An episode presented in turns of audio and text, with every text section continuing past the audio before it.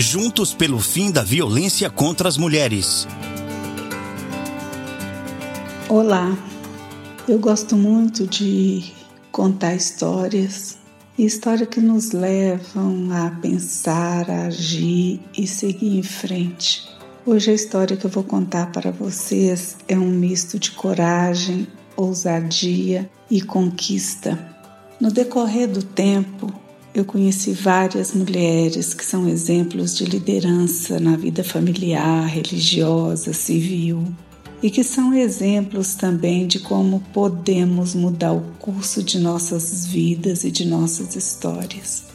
A história que eu conto hoje é de uma menina que aos sete anos começou a perceber a diferença entre ela e as outras meninas da mesma idade e perceber que havia diferenças na realidade das crianças da mesma idade. E ela começou a questionar sobre sua vida, seu estado de pobreza, a questão do estudo, a diferença de cor. E aos 14 anos ela foi retirada da escola para trabalhar numa casa de família. Isso já era normal acontecer, era como se fosse uma continuidade do que a família já fazia. A mãe dessa menina também fazia isto. Trabalhava em casa de família, lavava roupa, passava roupa, mas a menina não se conformava com aquela realidade. Um dia depois de fazer o, todo o serviço de casa e dar o almoço, arrumar a cozinha, a patroa foi dormir, descansar um pouco. E a menina ficou sentada na escadaria, olhando o tempo, olhando o céu, e ela começou a conversar com Deus. E nesta conversa, ela pediu a Deus que mudasse aquela realidade, queria ir além do seu tempo e além daquilo que já estava posto. E ela começou a agir.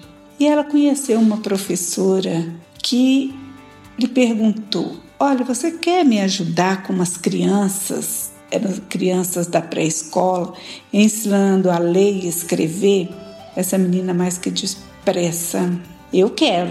Então essa professora achou um curso, matriculou a menina, a menina aprendeu como ensinar e trabalhar com crianças e ela ganhou a sua primeira oportunidade, uma classe de meninos de cinco anos, meninos e meninas, e ela começou a trabalhar com essas crianças.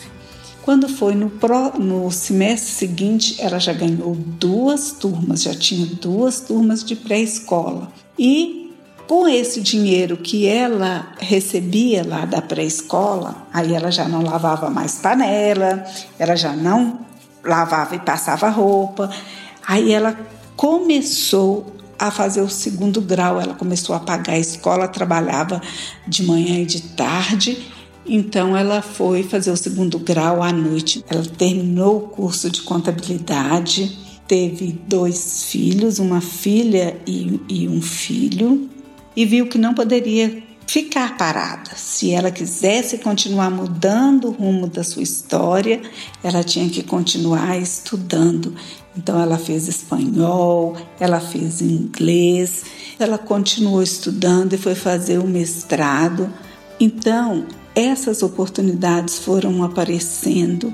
O que, que eu quero dizer sobre essa história é que se você tem na sua vida um desejo, uma vontade, faça tudo que te vier à mão da melhor maneira possível, com toda a sua vontade, vai adiante, vai procurar que você é capaz.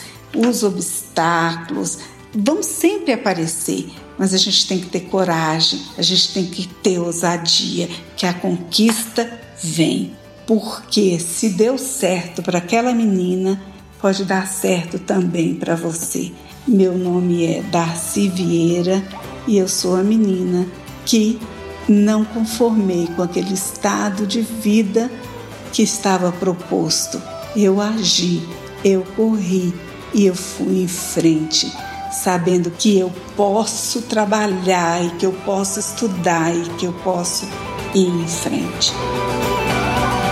Instituto Maria da Penha, Grupo Virtus e Nabecast, juntos pelo fim da violência contra as mulheres.